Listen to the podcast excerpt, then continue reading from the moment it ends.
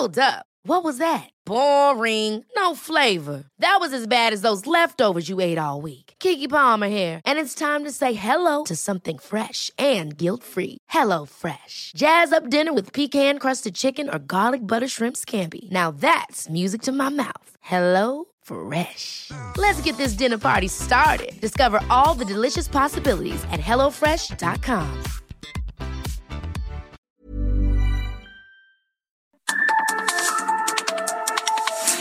Norte a sur, las coordenadas de la información.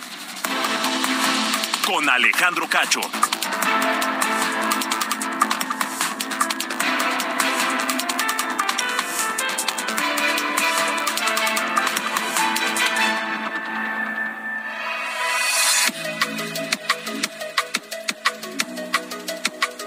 8 de la noche en punto tiempo del centro de la República Mexicana. Bienvenidos a De Norte a Sur este miércoles 26 de octubre de 2022. Yo soy Alejandro Cacho y le agradezco que me permita acompañarle la próxima hora a través de la cadena nacional de Heraldo Radio en toda la República Mexicana y también a través de Now Media en los Estados Unidos, a donde enviamos un gran saludo. Eh, gracias a todos por estar con nosotros y compartir a través de la señal de la radio y a través del WhatsApp las opiniones, comentarios, los análisis de los temas que tenemos para ustedes hoy en De Norte a Sur. Les recuerdo que nuestro número de WhatsApp es el 55 45 40 89 16, 55 45 49 45 40, discúlpeme, repito, 55 45 40 89 16 para estar en contacto, para recibir sus mensajes, sus opiniones y su análisis de cualquier cosa que nos quiera decir esta noche aquí en De Norte a Sur. ¿Sabe cuánto dinero asignó el gobierno federal a su al estado, al estado donde usted vive, ya sea, no sé, en, en, Oaxaca, en Veracruz, en Baja California, en Guanajuato, en Chihuahua, donde sea que nos escuchen en la República Mexicana a través de la cadena nacional de Heraldo Radio, ¿sabe cuánto dinero designó el gobierno de López Obrador a su estado para el próximo año? ¿Qué estados serán los más beneficiados y cuáles van a ser los menos beneficiados con el gobierno con el dinero del gobierno federal. Esta noche hablaremos sobre el tema con la maestra Mariana Campos, coordinadora del programa de gasto público de México Evalúa. Esta organización presentó su análisis sobre inversión pública, proyectos y estados consentidos en el paquete económico 2023. Así que si usted quiere saber cómo le va a ir a su estado, en inversión de obra pública, en programas sociales, en materia de salud, en educación. ¿Cómo le va a ir a, no sé, Sinaloa? ¿Cómo le va a ir a Guanajuato? ¿Cómo le va a ir a Nuevo León? ¿Cómo le va a ir a, Tabasco? A Campeche, a donde sea que nos escuchen, no, no se despegue, de verdad, no se despegue esta noche de norte a sur. También platicaré con el secretario de Gobierno de la Ciudad de México, Martí Batres, sobre el trabajo y avances en las acciones y estrategias implementadas en la Ciudad de México tras su comparecencia ante el Congreso local como parte de la glosa del cuarto informe de Claudia Sheinbaum al frente del gobierno de la ciudad. La gobernadora de Campeche, Laida Sansores, pues la volvió a hacer. Volvió a levantar la polémica ayer en su programa Martes del Jaguar, donde difundió capturas de pantalla de supuestas conversaciones entre Ricardo Monreal, el coordinador de la bancada de Morena en el Senado de la República, y Alejandro Moreno, el presidente del PRI. En esas conversaciones, entre otras cosas, Alejandro Moreno ofrece a Ricardo Monreal apoyar y sacar adelante la reforma eléctrica y favorecer a David Monreal, hermano de Ricardo, para que ganara la gubernatura de ese estado. Estaremos con el reporte, el senador Monreal y Alejandro Moreno ya respondieron a esas filtraciones, pero déjeme decirle que yo me puse a ver esta transmisión de la de la gobernadora de Campeche donde revela estas supuestas conversaciones y encontré algunas incoherencias que hacen sospechar que se trata de una fabricación, de un montaje transmitido en el programa oficial de la gobernadora de Campeche.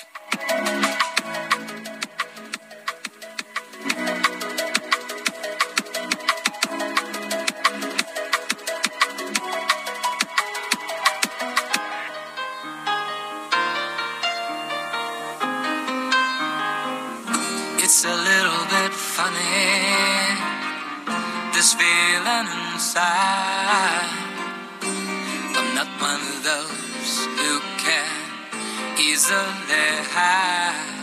I don't have much money, but boy, if I did, I'd buy a big house where we both could live. If I was sculptor, but then again, no, or a man. Híjole, qué buena rola escogiste, mi querido Ángel Arellano, para iniciar la parte musical de norte a sur. Es una de mis canciones favoritas, me parece casi un himno. No, esta pues sí. canción, Your Song del Your Song. maestrazo Elton John. Sí, la verdad es que yo cuando son esas canciones que la pones a escuchar y dices, "Ay, ahora sé por qué me gusta tanto, ¿no? La escuchas y te le echas hasta sí, el final. Pues fíjate que Alejandro, 26 de octubre de 1970 se publica el sencillo Your Song, una canción del músico inglés Elton John y de su pues eh, de su colaborador inseparable Bernie Taupin, el- la pareja de compositores. Esta canción fue grabada en los Trident Studios allá en Londres en enero del 70 y lanzada en los Estados Unidos, pero hasta octubre. Fíjate que era la cara B. Antes salían, para quien no conozca la prehistoria, ¿no? De la música, Alejandro, cómo salían, este, aquí tengo un, mi- un millennial, Carlos Allende, déjale explico, ¿no? Que antes Explícale cuál se- era la cara sí, B. Sí, que se sacaban unos discos que eran con dos canciones, discos chiquitos de 45 Sí, revoluciones. 45 revoluciones. Cara A y cara B, lo ponías ahí en la consola, en tu tocadiscos. Y estas... Sí, eso no me tocó. Ah, pues no le tocó. Se, se supone que la canción principal era una llamada Take Me to the Pilot y la cara B era esta Your Song. Pero resulta que a los DJ, Ah, nada más había dos, dos canciones por disco. dos ya. canciones, dos canciones de 45. güey, A o sea, veces- ser- artista en ese momento no estaba pocas largas, tuercas. Podía caber dos. No, Dos oye, en imagínate, cara. ser cantante en esas épocas estaba todo dar, nomás sacabas de dos en dos. Ahora era un desperdicio. Imagina que sacan un álbum de 20, tenías 10 de esos. Es- así. es Es como que, ahorita. No, es que, a ver, es que tú crees, tú crees que eso de ahora sacar el sencillo y promoverlo como parte de un LP es nuevo. No, por supuesto que no. hombre, claro que no. Antes se hacía así.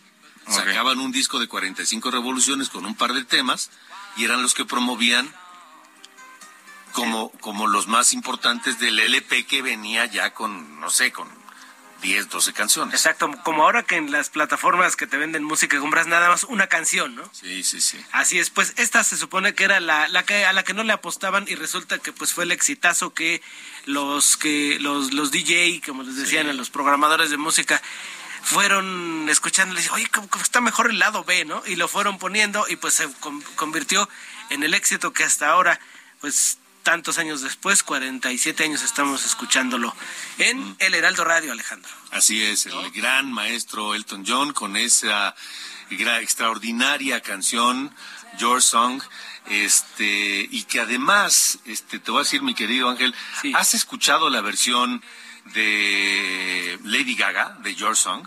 No, fíjate que no. Búscala, No la a ver si la podemos escuchar más La adelante. escuchamos al, al ratito, si te Y parece. mira que yo no soy muy fan de Lady Gaga, pero la verdad es que grabó una gran, un gran, gran cover de Your Song. Ah, pues vamos a escucharla, si te parece. Regresando del corte para darle su tiempecito, ¿sale? Órale, va. Bueno, nos vamos mientras con esta de Elton John y Sí, más señor. tarde con Lady Gaga. Órale, perfecto. Gracias, Alejandro. Gracias.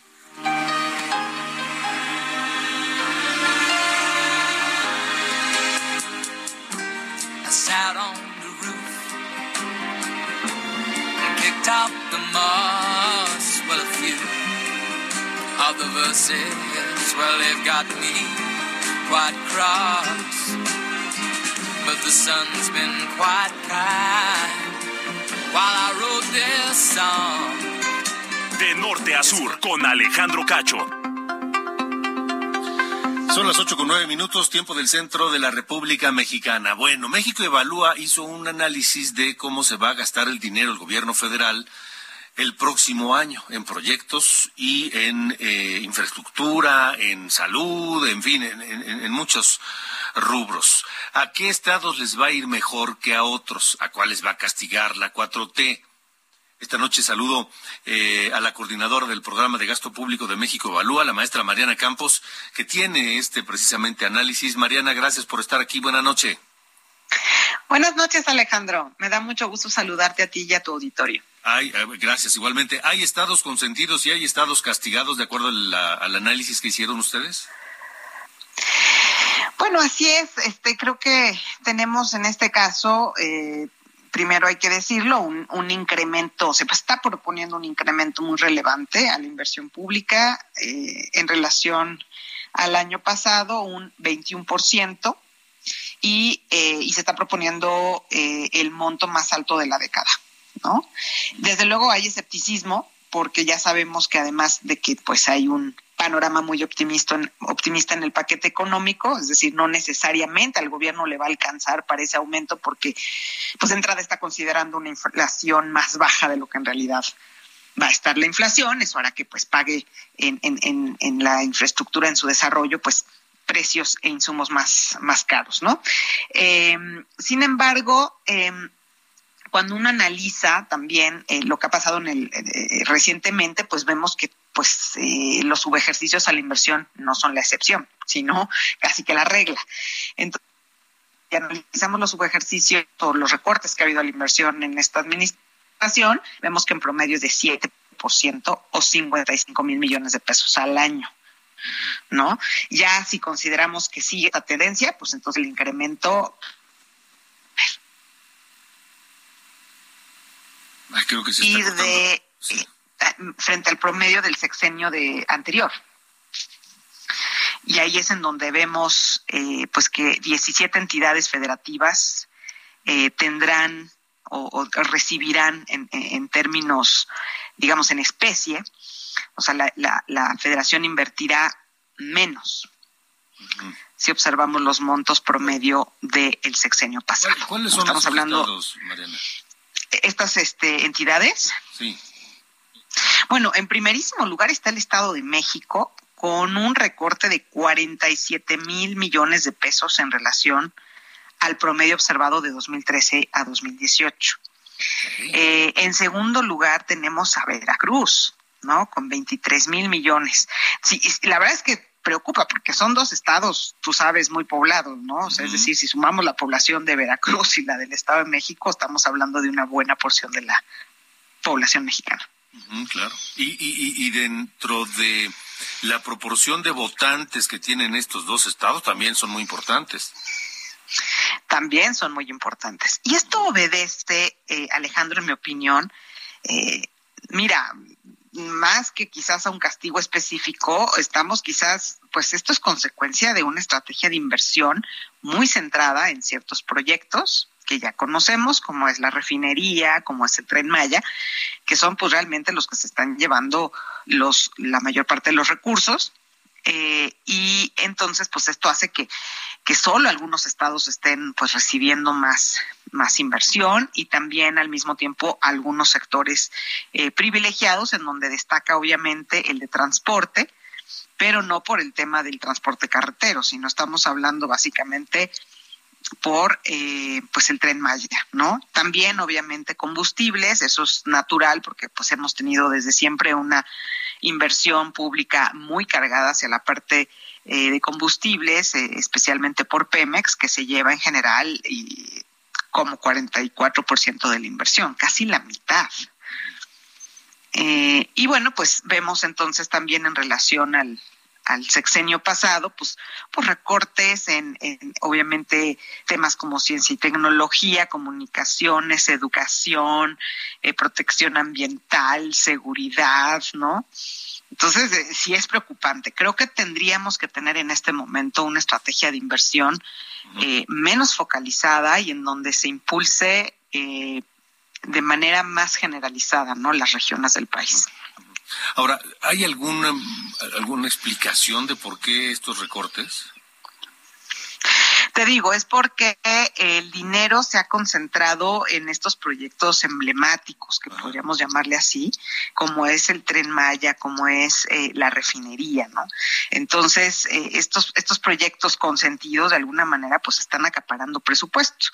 El tren Maya, eh, pues se va a llevar una, una muy buena parte. Se está proponiendo, por ejemplo, en 2022 se le autorizaron alrededor de 66 mil millones de pesos y para 2023 su presupuesto el presupuesto que se pide es de 143 mil millones de pesos, ¿no?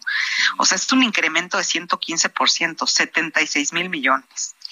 Entonces, imagínate, pues, pues ahí, ahí, ahí va un chorro de dinero, ¿no? Eh, la refinería, pues, ¿qué te puedo decir? Se está pidiendo un presupuesto solo de 47 mil millones, igualito al que se pidió el año pasado. Pero te cuento que que, bueno, lo que se pidió el año pasado para este año 2022, pero este 2022 ya lleva un sobregasto de 100 mil millones de pesos. ¿Te imaginas con pues un presupuesto limitado que un proyecto sobre ejerza 100 mil millones de pesos en un país como México? Pues bueno, no es nada trivial y eso implica que otros sectores pues tengan que, que pasar a segundo plano, ¿no? Eh, Mariana, estamos platicando con la maestra Mariana Campos, coordinadora del programa de gasto público en México Evalúa. Este análisis y estas eh, cifras comparadas que nos estás comentando, Mariana, eh, que, por lo menos yo no les encuentro ninguna lógica. Lo único que me hace pensar es que hay un desorden en el gasto. Pues sí, no, no, no veo una estrategia muy sólida, ¿eh? Y la verdad, yo creo que el gran, gran desperdicio lo estamos observando en lo que son las APPs. O sea, las APPs, la verdad es que es un instrumento bastante desaprovechado y no solo por esta administración. Cuéntanos qué son las APPs, por eh, favor. Pues las APPs son las asociaciones público-privadas, ¿no? Son estos convenios en donde eh, hay un arreglo entre el sector privado y el sector público, el gobierno, para que el sector privado desarrolle obras eh, que después el gobierno irá pagando. ¿no? Entonces, es una manera de eh, generar empleo, de tener un impacto económico, de favorecer la productividad económica, resolver servicios públicos sin tener que poner el dinero en el corto plazo. Entonces, eh, creo que es una manera inteligente de construir y desarrollar eh, infraestructura utilizado en todo el mundo. México tiene un potencial enorme, pero lamentablemente no es un esquema eh, tan aprovechado en México. En mi opinión es porque tenemos una pobreza de planeación de proyectos. Entonces, pues yo creo que al sector privado no le queda, o sea, tenemos ideas más que proyectos, ¿no? Tener proyectos implica pues generar eh, análisis de, factibilidad, ¿no? Eh, tener también una idea del impacto de los proyectos, de su costo, de, de muchos aspectos que se requieren para lograr esos convenios. Me parece que, que se ha abandonado mucho el tema, bueno, nunca lo hemos tenido dominado, pero se ha abandonado lo poco que había en temas de planeación de infraestructura. Entonces es elemental para, para poder atraer eh, el dinero privado, ¿no? Y poder este, ayudarnos de esa manera al desarrollo de infraestructura pública. Hay que mencionar algo bueno. Hay, hay este, un impulso a, a la inversión hídrica algo que se había pedido durante muchísimos años, que no se había hecho y, y, ahorita pues tardíamente se está haciendo, evidentemente por las crisis hídricas que estamos atravesando en varios, pues en varios estados de la República. Entonces eso lo vemos como positivo, pero definitivamente necesitamos una inversión eh, que, que, salga más allá de los de las ideas preferidas de los presidentes, que atienda realmente los rezagos de inversión en México, que detone de manera generalizada eh, la inversión en las distintas regiones, especialmente en esta etapa pospandemia, ¿no? En donde la economía quedó pues bastante lastimada. O sea, más que una planeación, una estrategia, una ruta, un proyecto de, de obras de, de para el país, se está ejerciendo todo en pues, ocurrencias o en caprichos. Salvo, salvo algunas excepciones, pues sí.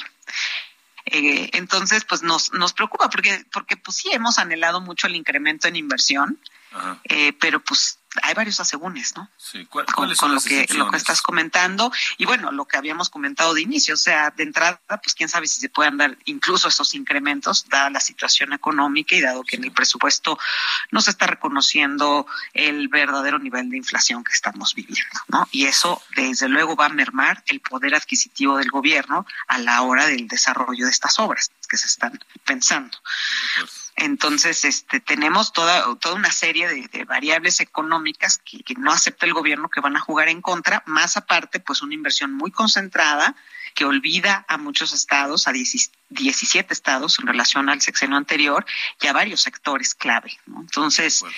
pues no, no, no es, no es así que digas, ah, ya incrementó la inversión y estamos todos felices y, y contentos, ¿no? Creo que hay No es así. varios temas. Muy bien. Mariana, Sí, Mariana Campos, gracias por haber estado con nosotros. De que muy buenas noches, Alejandro. luego, buenas noches. 8 con 20. De norte a sur, con Alejandro Cacho. Bueno, vamos contigo, Misael Zavala, que tienes parte de este escándalo entre Ricardo Monreal y Laida Sansores. Monreal dice es un montaje y- y tomaré acciones legales, Misael. Efectivamente, Alejandro, pues por tercer día consecutivo, el presidente de la Junta de Coordinación Política del Senado, Ricardo Monreal, afirmó pues que actuará legalmente contra la gobernadora de Campeche, Laida Sansores, por este presunto espionaje a sus cuentas de teléfono y también de WhatsApp.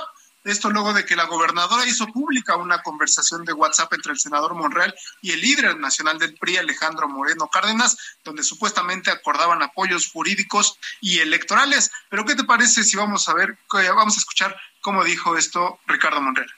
Desde que decidí participar como aspirante a suceder al presidente López Obrador, se han multiplicado las descalificaciones y los ataques, no solo externos, sino internos, promovidos, patrocinados y tolerados desde las oficinas del aspirante y los aspirantes al mismo cargo. Algo lamentable. Voy a actuar y ejercer mi derecho oportunamente ante las instancias legales competentes. Ni nos vamos a dejar ni nos vamos a rajar. Alejandro, finalmente, el líder de Morena en el Senado dijo que las conversaciones que dio a conocer Sansores es un contenido basura, también que es falso y está truqueada estas, estas intervenciones privadas y legales de las conversaciones pues que ha tenido el, el senador Ricardo Monreal. Pues finalmente las tacha de que son falsas, Alejandro. Ya.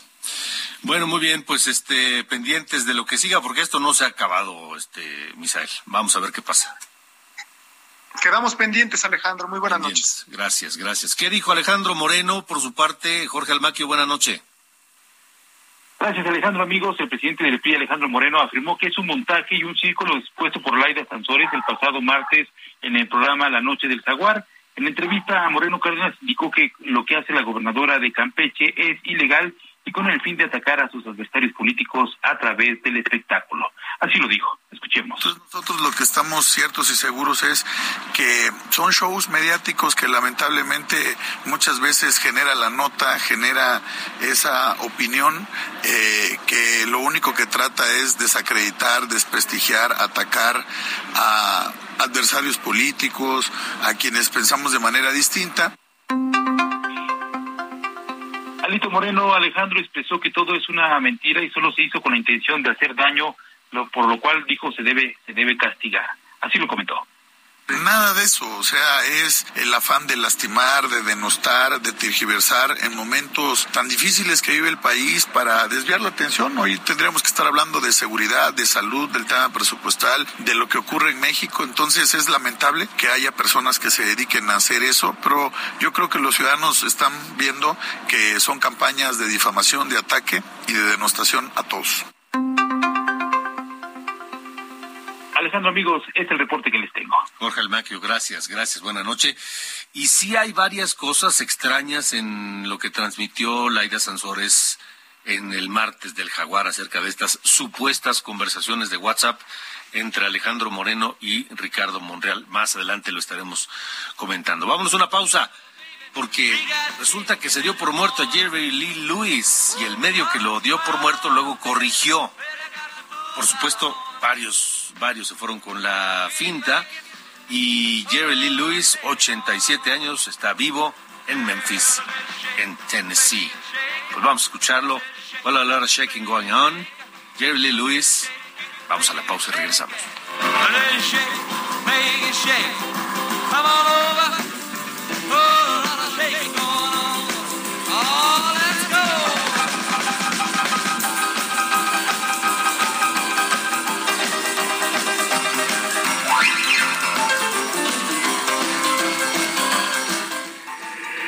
Norte a sur.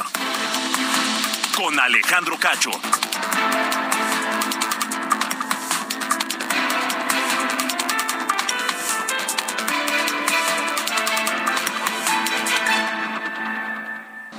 De norte a sur, las coordenadas de la información.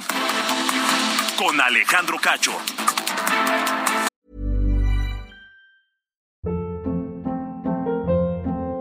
Hold up. What was that? Boring. No flavor. That was as bad as those leftovers you ate all week. Kiki Palmer here, and it's time to say hello to something fresh and guilt-free. Hello Fresh. Jazz up dinner with pecan-crusted chicken or garlic butter shrimp scampi. Now that's music to my mouth. Hello Fresh. Let's get this dinner party started. Discover all the delicious possibilities at hellofresh.com.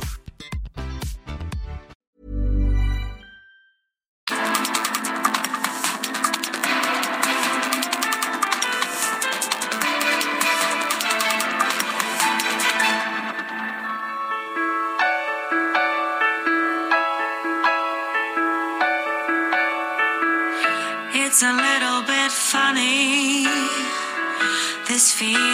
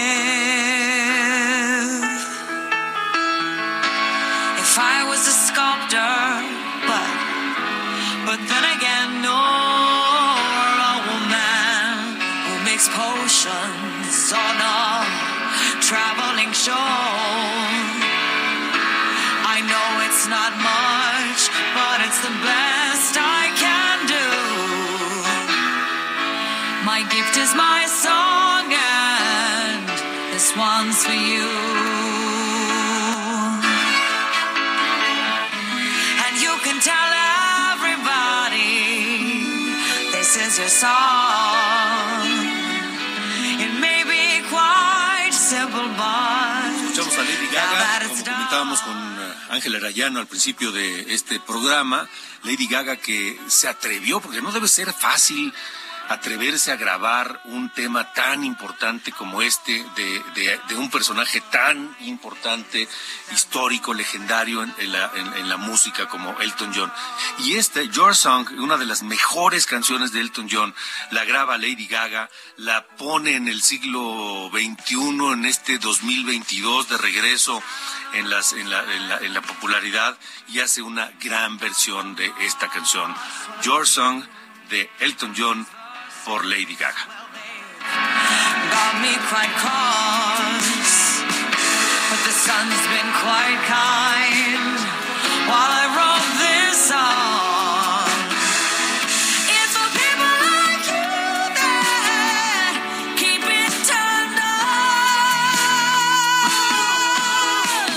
De norte a sur, las coordenadas de la información.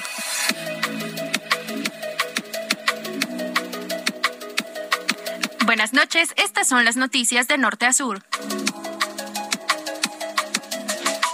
El COVID-19, enfermedades del corazón y la diabetes fueron las tres principales causas de muerte entre los mexicanos durante el año pasado, informó hoy el INEGI. Próximo sábado será la última vez, al menos durante este sexenio, que se atrase una hora el reloj luego de que esta madrugada senadores aprobaron expedir la ley de usos horarios y con ello eliminar el horario de verano. Los congresos de Guerrero y el de Tamaulipas aprobaron el matrimonio igualitario, por lo que en los 32 estados de la República las personas del mismo género podrán casarse y será reconocido de forma legal en todo el país. El Congreso de Quintana Roo despenalizó el aborto hasta antes de las 12 semanas de gestación, convirtiéndose en la entidad número 11 en reformar el Código Penal en esta materia. Michoacán se convirtió en el décimo estado en aprobar la reforma que amplía la presencia de las Fuerzas Armadas en labores de seguridad pública hasta 2028. Finalmente, México inició el proceso para ser la sede de los Juegos Olímpicos de 2036 o 2040, anunciaron la presidenta del Comité Olímpico Local, María José Alcalá, y el secretario de Relaciones Exteriores, Marcelo Ebrard. Yo soy Diana Bautista y estas fueron las noticias de Norte a Sur.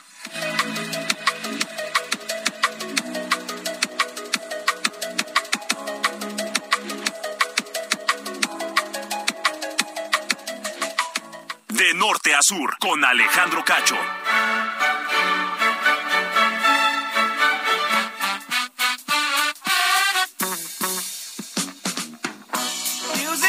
Mi querido Sir Allende, Carlos Allende, la guillotina está muy afilada y anda suelta. Sí, no, el reino del terror en la Secretaría de Economía ahorita. Sí, Híjole, Ro- ¿qué Robespierre se queda criatura con lo que está pasando ahorita.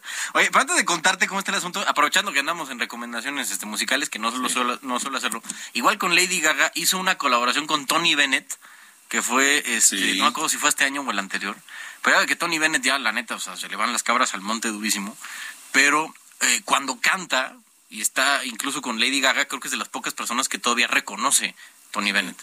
Entonces, eh, verlos cantar a los dos canciones que son brutales de ambos, la verdad es que es bastante, bastante bonito. Luego, sí, sí, sí. ¿Te gustó esta versión de Sí, Your Song? no, la, la neta es que Lady Gaga canta muy bien. La, su, su- cosa de actuación la podemos dejar para otro, para otro lado, pero eh, como, como cantante es eh, sí sí creo que es de lo, de lo mejorcito que, que, que puede haber. Sí, la verdad sí, la verdad sí. Y, y- y hizo una gran versión de este gran tema de Elton John. Sin duda, sin duda. Pero bueno, le contaba, guillotinados. Este, sí, hay una corredera brutal en la Secretaría de Economía, ahora que llegó esta eh, Raquel Buenrostro. Ya vimos que ya nos cepillaron a los a, do- a dos subsecretarios, nos llegaron otros dos, eh, uno de ellos hijo de un o de otro subsecretario, que pues digo, cero experiencia, ¿no? Pero bueno, aquí no valoramos experiencia ni capacidad, sino lealtad al proyecto de transformación. Y ahora anda como pasando la barredora de arriba hacia abajo. ¿No? De Como se barran las escaleras. Ja, ja, ja.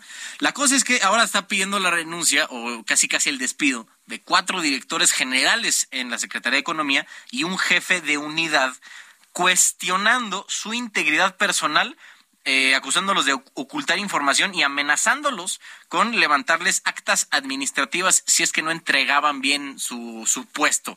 Digamos, las personas en cuestión son el jefe de la Unidad de Negociaciones Comerciales Internacionales, Ismael Ortiz, la directora general de Comercio Internacional y de Servicios, Cindy Rayo, el director general de Disciplinas de Comercio Internacional, Rubicel Velázquez, el director general de Comercio Internacional, Máximo Romero, y la directora general para la Alianza del Pacífico, Selene Magdaleno.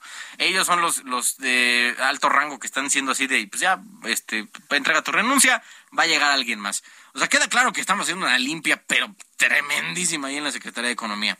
Y además, Lidia Antonio, quien era directora general para el seguimiento del TEMEC, y César Remis, jefe de la Oficina para la Implementación del TEMEC en Estados Unidos, ambos ya presentaron su renuncia. Y esto es un poquito crítico porque ambos eran quienes tenían a su cargo los temas de energía y la relación comercial con Estados Unidos. Así como ellos tienen la USTR, que es la representante comercial de Estados Unidos, estos carnales eran los nuestros representantes comerciales con el gabacho. Y ahora que andamos metidos en un tema de consultas y no sé qué, creo que hacer ese cambio como pues no no no no pinta muy bien, ¿no? Y ahora eh, pues sí digo, yo sé que cuando hay un cambio en lo más alto de cualquier tipo de organización llega a ser normal que eh, esa nueva persona traiga a su gente, ¿no? A trabajar con, con, con él. El, creo que el gran problema viene cuando eh, se despiden a tantas personas o se pide la renuncia de tantas personas en un momento tan crítico como el que está pasando nuestro Sí. país ahora con las eh, consultas del TEMEC.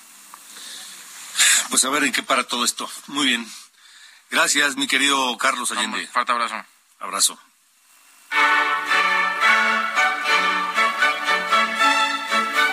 De norte a sur, con Alejandro Cacho. 8 con 38 en el marco de la glosa del cuarto informe de gobierno de la jefa de la ciudad de gobierno de la ciudad Claudia Sheinbaum compareció ante el Congreso de la Ciudad de México Martí Batres, el secretario de gobierno y, y, bueno dio cuenta y informó de diferentes acciones en la capital de la República, el avance de las estrategias sobre el desarme, la paz, barrio adentro, en fin. Esta noche me da gusto saludar al secretario de Gobierno de la Ciudad de México, Martí Batres. Gracias, Martí. Buenas noches. ¿Cómo estás, Alejandro Cacho? Muy buenas noches. Gracias, eh, Martí. Bueno, ¿qué, ¿qué, destacarías más de esta comparecencia y de este informe al Congreso de la Ciudad en el cuarto informe ya de, de la jefa de gobierno? Para empezar, las formas. Es decir, fue una ceremonia bastante tersa. Recibimos un trato bastante comedido de parte de los grupos parlamentarios, de parte de la oposición. Esto es de llamar la atención. Yo invité, por ejemplo, a varias diputadas y diputados de Morena, de la Cámara de Diputados y otros, del PT, en fin, y me decían al final, oye, este, ¿por qué? ¿Por qué? Porque hay tan buen ambiente, ¿no? ¿Cómo, cómo le hacen?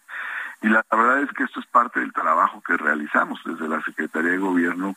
Hemos eh, priorizado mucho la relación con el Congreso, le hemos invertido tiempo, hablamos con los coordinadores, nos reunimos con grupos parlamentarios enteros. De hecho, al comenzar los periodos de sesiones, yo me he reunido por lo menos cada vez que comienza un periodo ordinario, me he reunido con Morena, me he reunido con el PRI, me he reunido con el PRD, que, que han tenido esta disposición para sostener reuniones frecuentes y trabajamos los temas cuando hay una iniciativa legislativa, explicamos por qué, por qué una reforma se propone así, de esta manera o de otra. Entonces, eso es lo primero que destacaría. Hubo muy buen ambiente, muchos reconocimientos a nuestro trabajo y por otro lado, pues un debate de nivel en, los temas eh, planteados por cada grupo parlamentario y con las respuestas de mi parte. Ahora, sobre el contenido destacaría unos cinco puntos. Uno, la relación con el Congreso. Dos, la disminución de la violencia en las movilizaciones sociales. Tres, la reducción del tamaño del comercio en vía pública. Este es un tema interesante porque de mi primera comparecencia hace un año a la fecha, bueno, liberamos 65 este, estaciones del metro que tenían comercio ambulante en los andenes y en los pasillos. Eh, liberamos el eje 1 norte que queda a la altura de Tepito, de la Morelos, del centro norte, que tenía 1.400 puestos sobre el arroyo vehicular. Ya nada más quedaba un carril libre para los vehículos, por poner un par de ejemplos.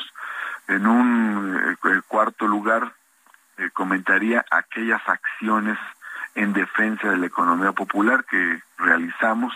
Por ejemplo, no permitimos las presiones de los comisionistas gaseros que querían que aumentara la tarifa del gas para tener ellos una utilidad mayor a costa del consumidor. Tampoco permitimos el aumento desmedido de la tarifa del transporte público concesionado y ahí hubo pues mucha operación de varias áreas de gobierno, pero bajo la coordinación de, la Secretaría de Gobierno. Y en quinto lugar, destacaría una serie de operativos de, protección de diversos valores. Por ejemplo, operativos eh, como el de la noche de todos, donde eh, nosotros eh, vamos a, a, la verificación, visita, clausura, suspensión de antros, eh, que lugares donde se vende alcohol a menores de edad, este, antros clandestinos que funcionan sin ningún tipo de permiso o incluso donde se venden otro tipo de sustancias, o los operativos en eh, defensa de los bosques contra los talamontes, hay que ahí intervienen hasta instancias federales, pero es la Secretaría de Gobierno quien coordina a todas las instancias en estos operativos para combatir la tala de árboles, para detener a los talamontes, en fin. Ahí destaco cinco puntos, entre otros. Hay, hay muchos más que comentamos también, pero ahí hay cinco cosas importantes. ¿Cómo se logró ese avance en el retiro de, de comerciantes ambulantes que, que mencionas, Martí? Porque es un tema, es un asunto delicado que por mucho tiempo se ha querido hacer y que no se había logrado esto. No, parecía imposible. Yo recuerdo simplemente como, como cualquier ciudadano que pasaba por ahí, eh, parecía que ya estaban anclados para siempre los puestos sobre los carriles confinados hace años, ya de manera permanente. Los carriles de transporte público ya eran carriles de puestos de, de comercio ambulante o sobre vía pública y ya en, los últimos tiempos, sobre todo con la presión de la pandemia, llegamos ya a tener cuatro carriles y luego ya había ahí chelerías y luego había ya hasta baile en la vía pública, ya era una cosa de descomposición. Nosotros hablamos con los eh, con los dirigentes de los de las organizaciones. Entonces hicimos mucho trabajo político y fuimos avisando, se va a liberar la realidad. Las vialidades son para que pase el transporte público, son para que pasen los vehículos. Y fuimos, este, fuimos avisándoles, fuimos eh, diciéndoles van a tener que replegarse, van a tener que buscar con sus familias, van a tener que ver cómo, este, eh, cómo le van a hacer, porque pues finalmente son comunidades, son organizaciones.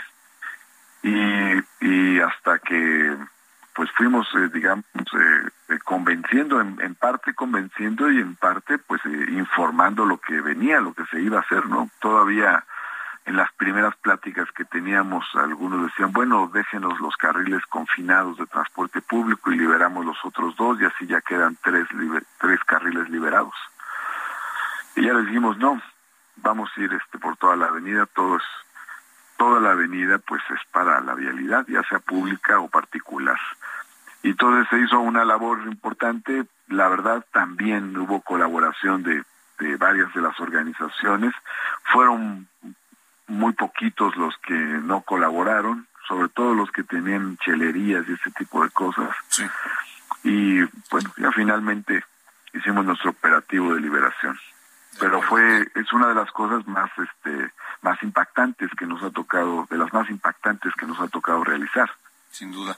Martí, Martí Batres, ¿qué retos vienen por delante para el resto de lo que eh, es el gobierno de Claudia Sheinbaum en la Ciudad de México? Bueno, eh, en general eh, nosotros tenemos un reto cotidiano que es garantizar la armonía para el ejercicio de los derechos, para el ejercicio de las libertades. Eso es una, eso es un, eso es un, digamos, un trabajo cotidiano, es un combate día a día es un, es un tema importante. Hay eh, transformaciones que se han realizado a lo largo de la administración de la doctora Claudia Sheinbaum que buscamos se queden plasmadas como un legado y entonces eh, uno de los retos es eh, ciertas reformas como por ejemplo la incorporación de la beca de bienestar para niñas y niños que beneficia a un millón doscientas mil niñas y niños a la constitución local de la Ciudad de México. Este es otro de los retos que tenemos. Es, es una parte de la agenda legislativa, pero este es uno de los retos por delante.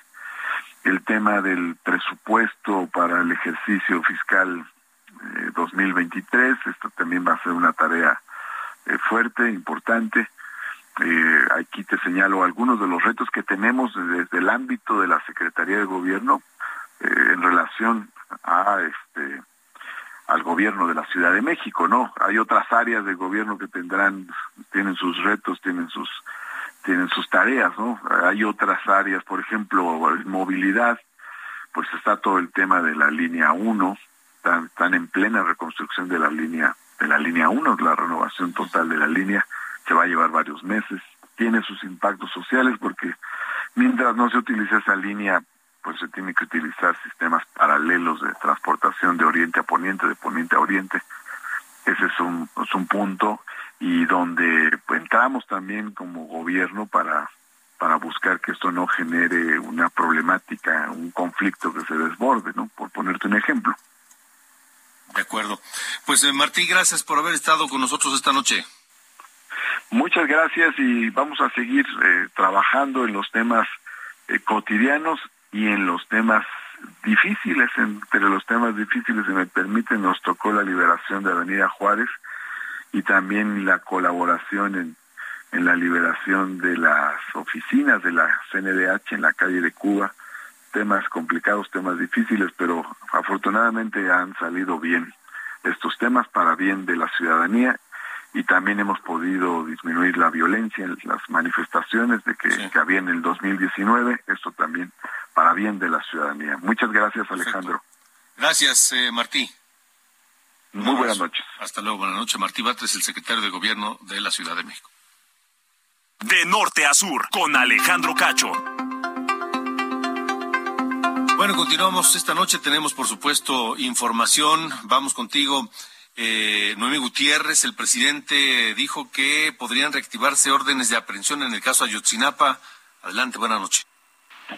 Hola, muy buenas noches. Pues sí, varios temas que se tocaron hoy en la conferencia de prensa matutina y uno de ellos fue el del caso Ayotzinapa. Ahí se le cuestionó al primer mandatario si podían reactivarse estas órdenes de aprehensión contra 21 involucrados en la desaparición de los 43 normalistas. Ahí también externó su confianza de que Rosendo Gómez Piedra, titular de la Unidad Especial para la Investigación y Litigio del caso Ayotzinapa, pues pueda rendir frutos y dijo que también tiene tres décadas de conocerlo. Pero escuchemos qué fue lo que dijo esta mañana el presidente López Obrador. ¿Se pudieran reactivar algunas de estas órdenes? Sí, siempre y cuando se cumpla con todos los procedimientos legales. Mi interpretación es de que cuando se dio la instrucción de que se judicializara de acuerdo al informe y habían personas que contaban con protección, pues entonces quisieron dinamitar la decisión judicial. Nada más que actuó bien la Fiscalía en contra de los que aparecieron en el informe de la Comisión, sin que esto significara exonerar a otros y a quienes puedan resultar hacia adelante responsables. Podría haber más órdenes. Eh, claro.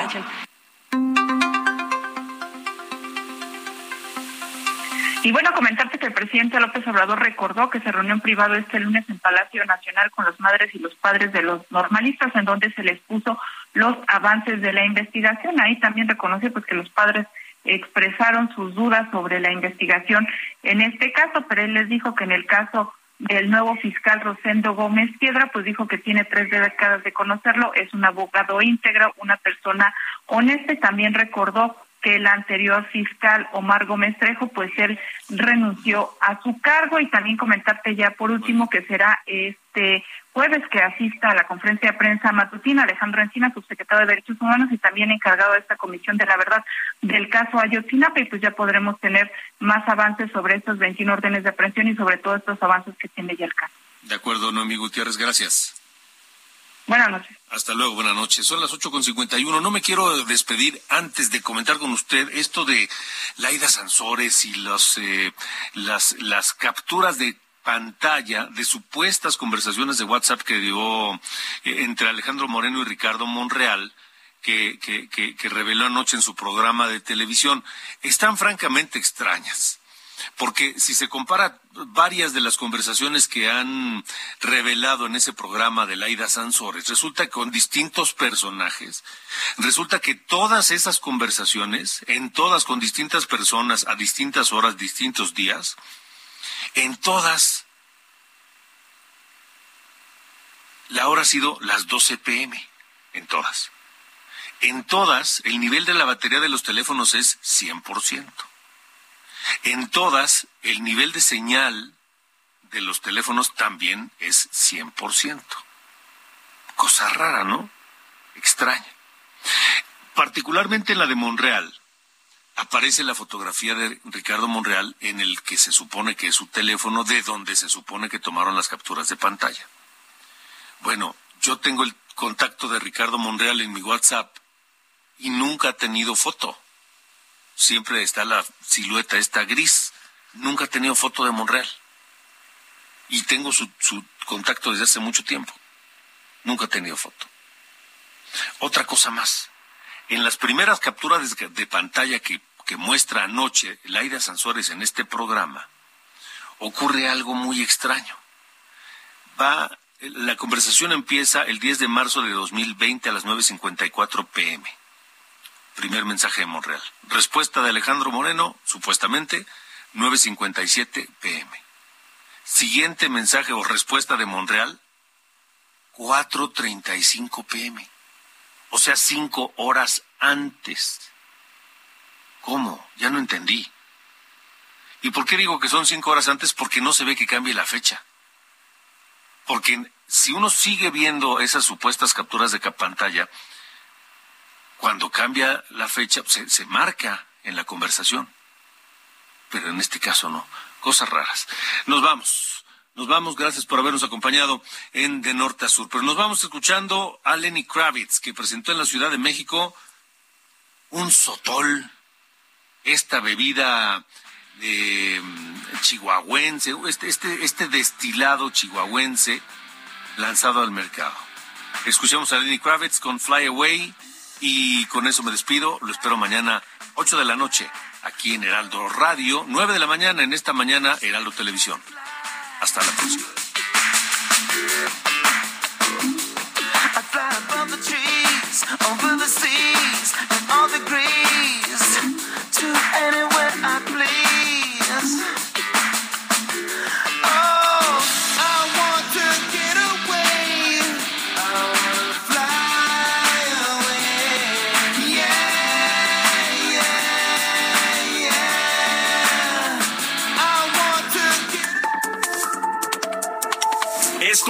De Norte a Sur, las coordenadas de la información. Con Alejandro Cacho.